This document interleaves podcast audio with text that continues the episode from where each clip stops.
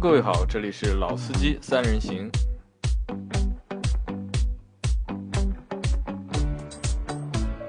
大家好，欢迎来到老司机三人行，我是今天的主持阿 Q。然后呢，今天我们的小潘又和我们在一起聊天啦。Hello，老倪跟大家打个招呼，大家好，老倪。老朋友了。然后今天的话呢，我们聊聊什么呢？其实我们这个主题呢想了很久，然后呢也是小潘跟我们说想做一期呃闲聊，做一些什么闲聊呢？改装类的一些闲聊，因为我跟小潘也是曾经的，可能说是改装爱好者，也是改装的痴呆患者。我们会研究很多的一些车辆的一些性能啊，包括一些纸上数据，甚至于说去参加一些比较不合法的一些比赛，这个我们就带过，这个不能多说，要吃官司的。然后，这是他不是我啊。然后这样吧，小潘哥们，你跟我们说说一说，今天你想聊一些什么东西？关于改装这一块。呃，因为要谈到改装嘛，改装这个事情，其实从我最近买的一款车说起吧。嗯，买就是斯铂瑞开始对，其实是从这款车开始说起。呃，这款车呢，一款本土的本土地域的一个一个一个车型，在日本当地是没有的，那在别的贩卖的国家也是没有的，那就会遇到有很少的改装件的这样的一个问题。哎，不过这点你比我还要有魄力，我买了一台捷德，至少日本本土还有，你买了台你斯铂瑞也是没有的。我买的时候我是看好它上市了两年，日本开始有卖我才去买的。啊、呃，那其实买来了之后，本来就是一款小众车型，那然后又是比较想要有一些更个性化的一点东西。嗯。那当初首先是想个性化的东西，那可能是轮毂啊，呃，是不是有包围啊这一类的。那我呢，算是一个非常极致极致的一个理性的改装者。呃，我一定会去查很多的一个数据匹配性，然后再去做出一个改装的一个呃规划。嗯。那我开下来整个车从性能上面来说啊，它就是一个非常非常偏向于呃，也不是说非常吧，就是偏向于操控与舒适中间的这样一个车。那不是白说吗？然后，然后它和上一代相比，它做的更偏向于家用。对，因为上一代嗯上一代两点四的时候，我因为开过它那个在中国的那个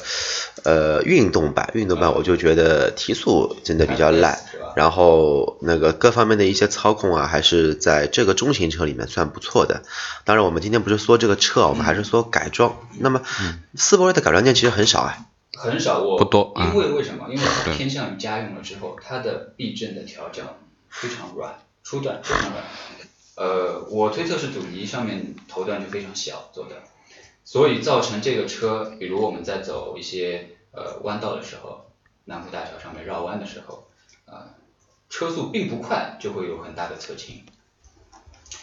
呃，以至于这种侧倾影响到了乘坐乘坐者的舒适性。那我觉得有必要针对于这样一个问题去进行一个改变。那最简单的做法是两种吧，啊三种吧。一种大家说改防倾杆，直接改防倾杆，加粗原先原厂的一个防倾杆的做法。对，运动型的排那个防倾杆。另外，呃，避震整套的避震，对，嗯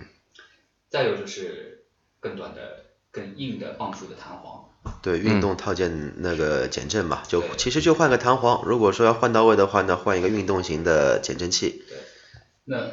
我查阅了几乎所有的呃第三方的一个改建的一个厂厂这种情况嘛，几乎是找不到任何一款避震可以匹配这款车型。好像我的印象里面还真没有能在中国规格的斯铂瑞有过匹配，好像能够安装的，就是九代雅阁上面可以安装的，也是匹配呃美版的呃 MMC 的版本的那个雅阁的安装的，或者是他们那边呃 TLX 安装的脚牙避震或者弹簧，但是考虑到本土车型的车架的一个结构以及前副车架的一个其实一些数据还是有区别的从数据上。面来说，完全是有出入的。但是改装店他不这么说，大多数的改装店他都会跟你说，装上去就可以了。对，是可以安装的，而且他推荐你去安装一款脚压避震，而不是短弹簧或者短。你要安装短弹簧，他一定会跟你说不会舒服的。你绝对是要去安装一款脚压避震，会比你安装短弹簧来的舒服。对，其实很多，因为我自己那台车曾，我曾经那台福克斯也是这样，嗯他肯定让你换脚牙。嗯，他一他上手就是跟你说脚压，为什么脚压贵嘛？你上手就是五七五千起吧，最起码像我那个车那那样级别的车，一般你不换到一个一万左右的，没有意义了就，对吧？还没有原厂的脚，还没有原厂的避震来的更高级或者怎么样？对感觉更高级。对，没有。但是换了脚牙之后，你一定会遇到很多很多后面一系列的问题。你怎么做配重？怎么做这个后面的调教？你四轮定位的数据是什么？啊，这个都会是一系列的问题，而且根本不是你装上去调试一次就可以完成的。那在这样的一个大前提的条件下，我又没有日本就是那些假牙避震的厂商给到的规范的数据，就他们推荐的那些数据值来作为参考的情况下，我至今都没有下手去做这样一件事情。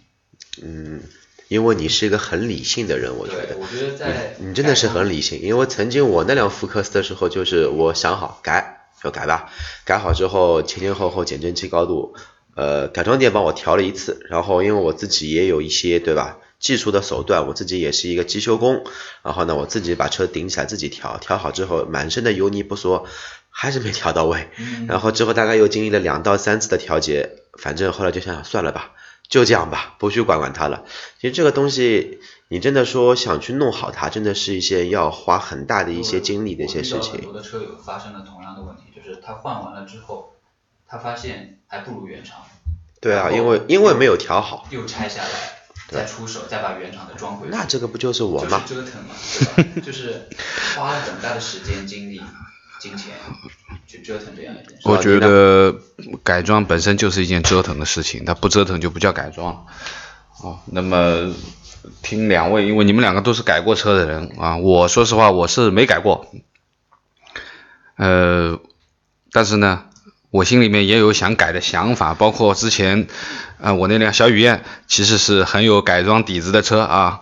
也是可以上个涡轮啊，也可以改一改的。那么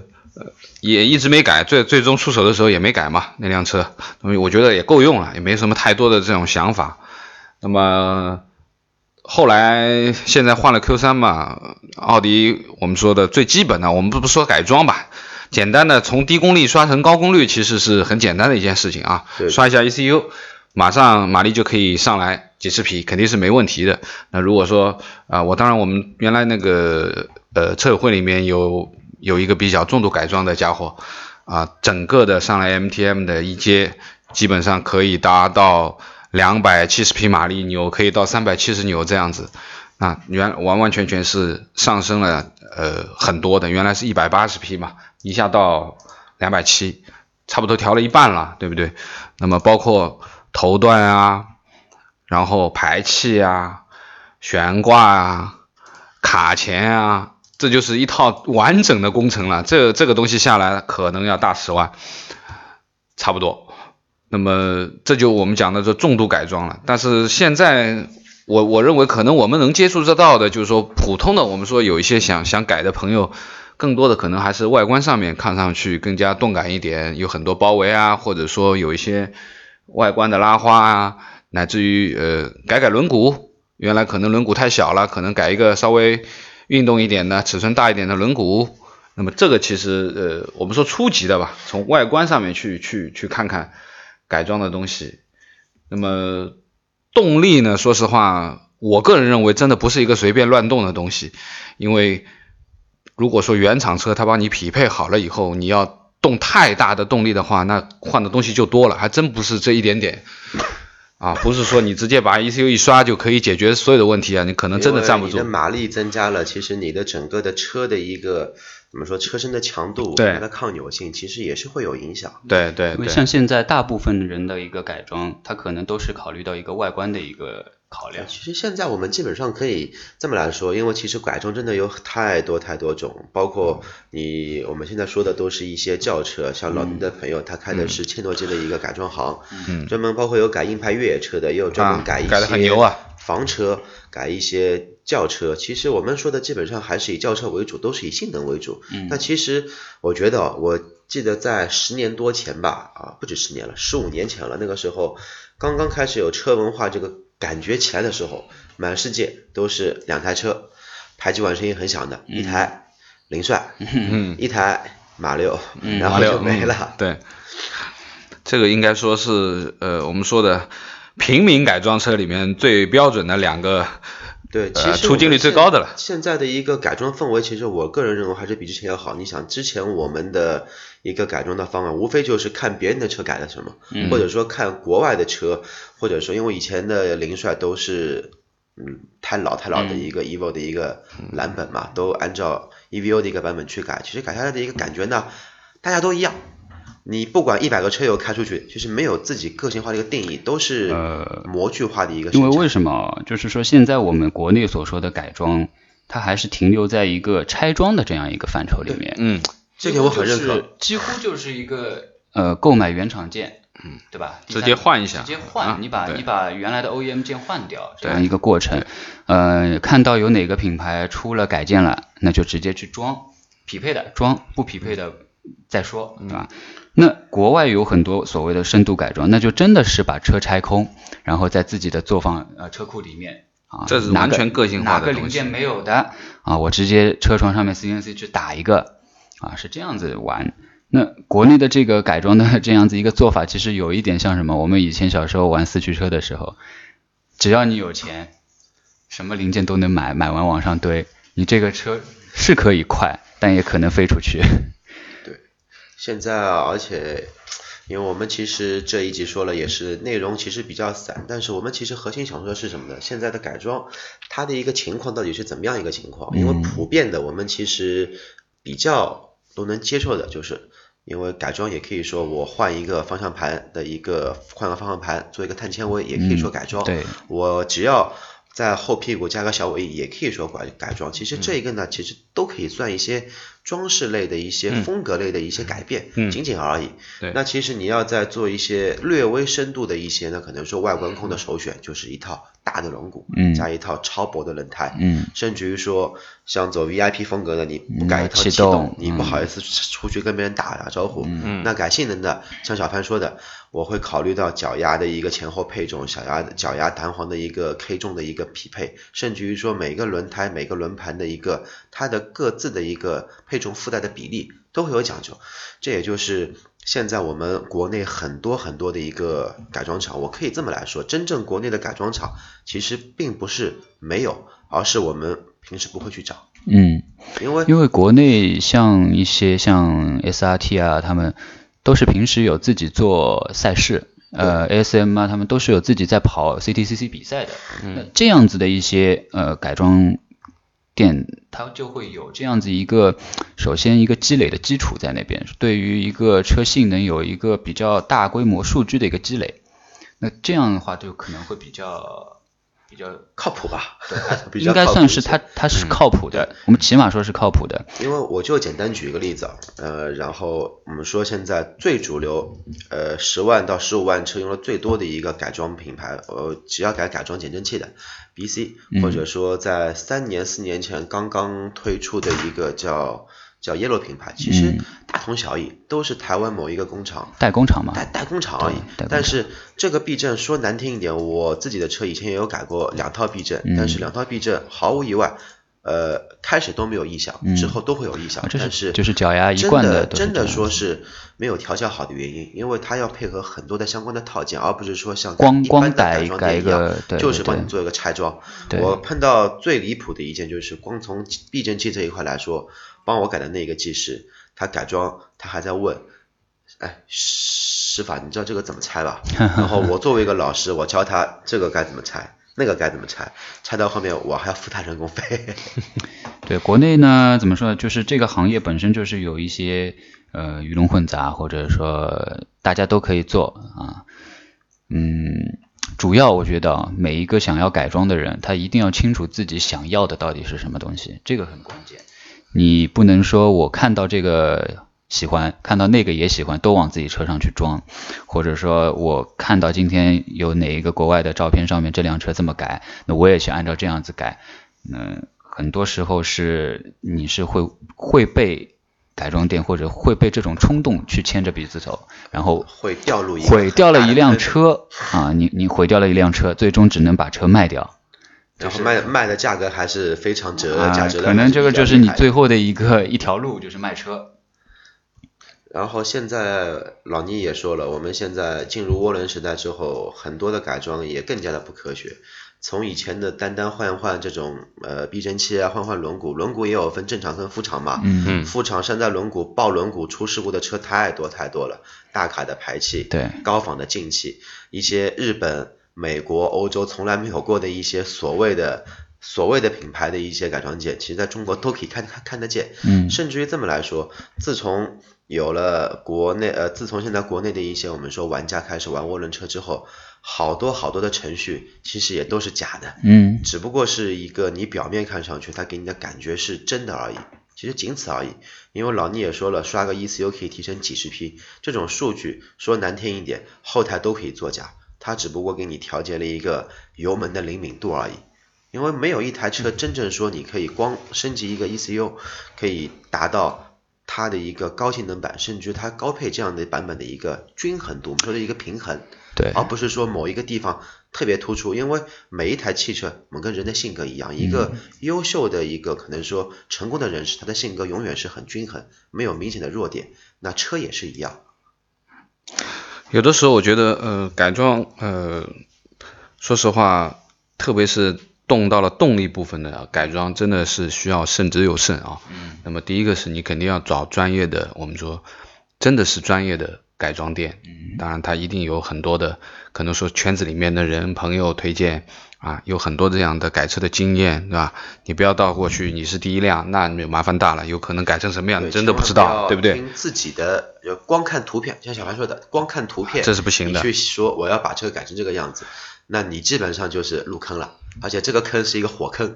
对，然后呢，从我们这样讲吧，从法律法规上说，其实你动到车很多的结构部分的东西，包括动力部分的东西，其实啊没事是没事啊，如果一旦出了事的话，嗯，那肯定是有问题的啊，这个也需要我们说喜欢改车的朋友要想好想清楚这件事情，嗯，啊，特别是太多的这种动力上面的这种改动，可能引发来的。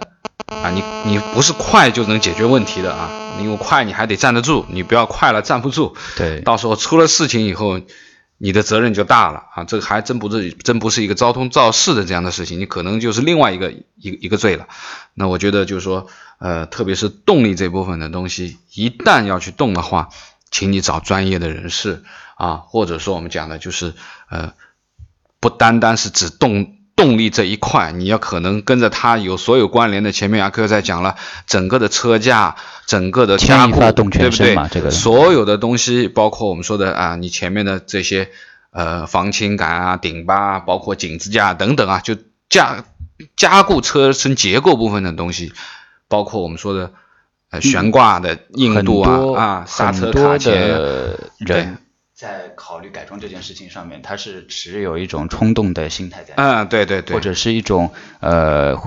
怎么说，是一种好奇的心态在那边。我的车改了之后会怎么样？嗯，他不清楚我打破了这个平衡之后，我如何去建立这个平衡。嗯，没错，没有这样专业的知识的情况下去做这样一件事情，其实是负有一定危险性的。对对。那当然，我们现在身边有很多专业的改装的店，那他们其实你如果自己的知识储备。够和他们去进行一个交流的话，我相信还是可以，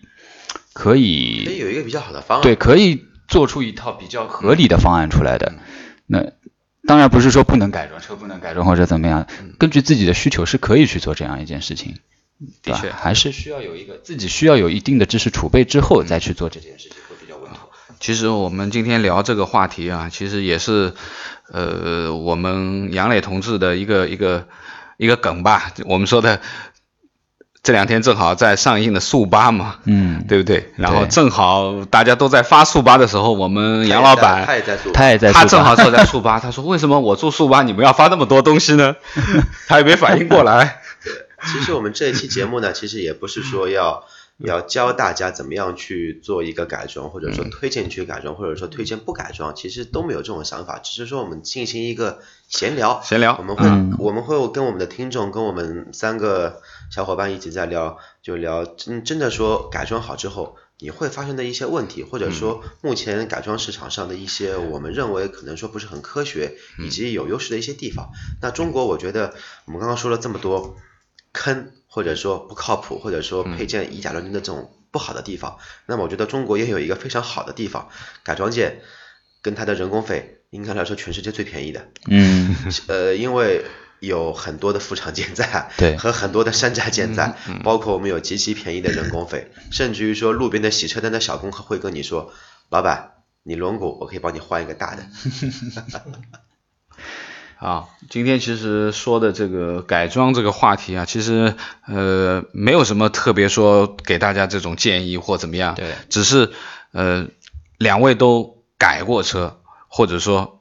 呃也有这个想法吧，像我我我其实也蛮有这个想法的我现在没这个想法了。啊，那么应该这样讲吧，你如果说真的是给你一辆的的确确你很心仪的车，又有一个很好的改的条件，我觉得你你肯定还是会去改的。我认为你还是有这个冲动。那么呃，很高兴能够跟大家分享这一部分的东西。那么希望大家在真的要去做这件事情、改装这件事情的时候，想清楚想清楚想清楚啊！这是我们说过来人也好讲的这个话，一个找对真正的能有技术，我们说真正能改的人啊，然后选择正品的东西。功课做做，哎对对对功课一定要功做好。课做足功课做好商家选好，因为一个哪怕一个优秀的一个正品的改装件，在不同的商家手中，它的调教对，真的很重要。一个改装件百分之五十的价格是在于它的一个物理的价格，它的一个成本，但是另外百分之五十是在它的一些软件调教的一些基础和它的技师。嗯，对，这个是真的是一件技术含量很高的活儿啊，不是装配工啊。我们讲的，不要以为装装拆拆就是可以一辆原改装。厂车在跑道上要测试多久，它才可以对，才可以把这个平衡建立。嗯，不是真的你随便弄一下你就仅仅花个五千一万块钱，你觉得你能把某一项特点完全级别的完特别特别高有点有点不不行这个。对对对，好的，很高兴。大家今天就先这样。小潘怎么样？呃，我们下次再聊，好，好吧？下次如果说开个头，我们看看反。馈吧。如果说大家觉得我们这一期节目聊到大家觉得比较痒，还想往下听的，嗯那我们会跟我们的杨老板再说一下，让他带我们去看一次速八，然后再跟大家来聊一聊。再住一次速八再住一次速八，并且看一次速八。对不过四个男人住速八合适吗？那 好了，这问题就不深究了。嗯，我们我我们掐掉吧，下导嗯导演掐掉吧。先先这样，先这样，好，再见。谢谢大家。谢谢谢谢。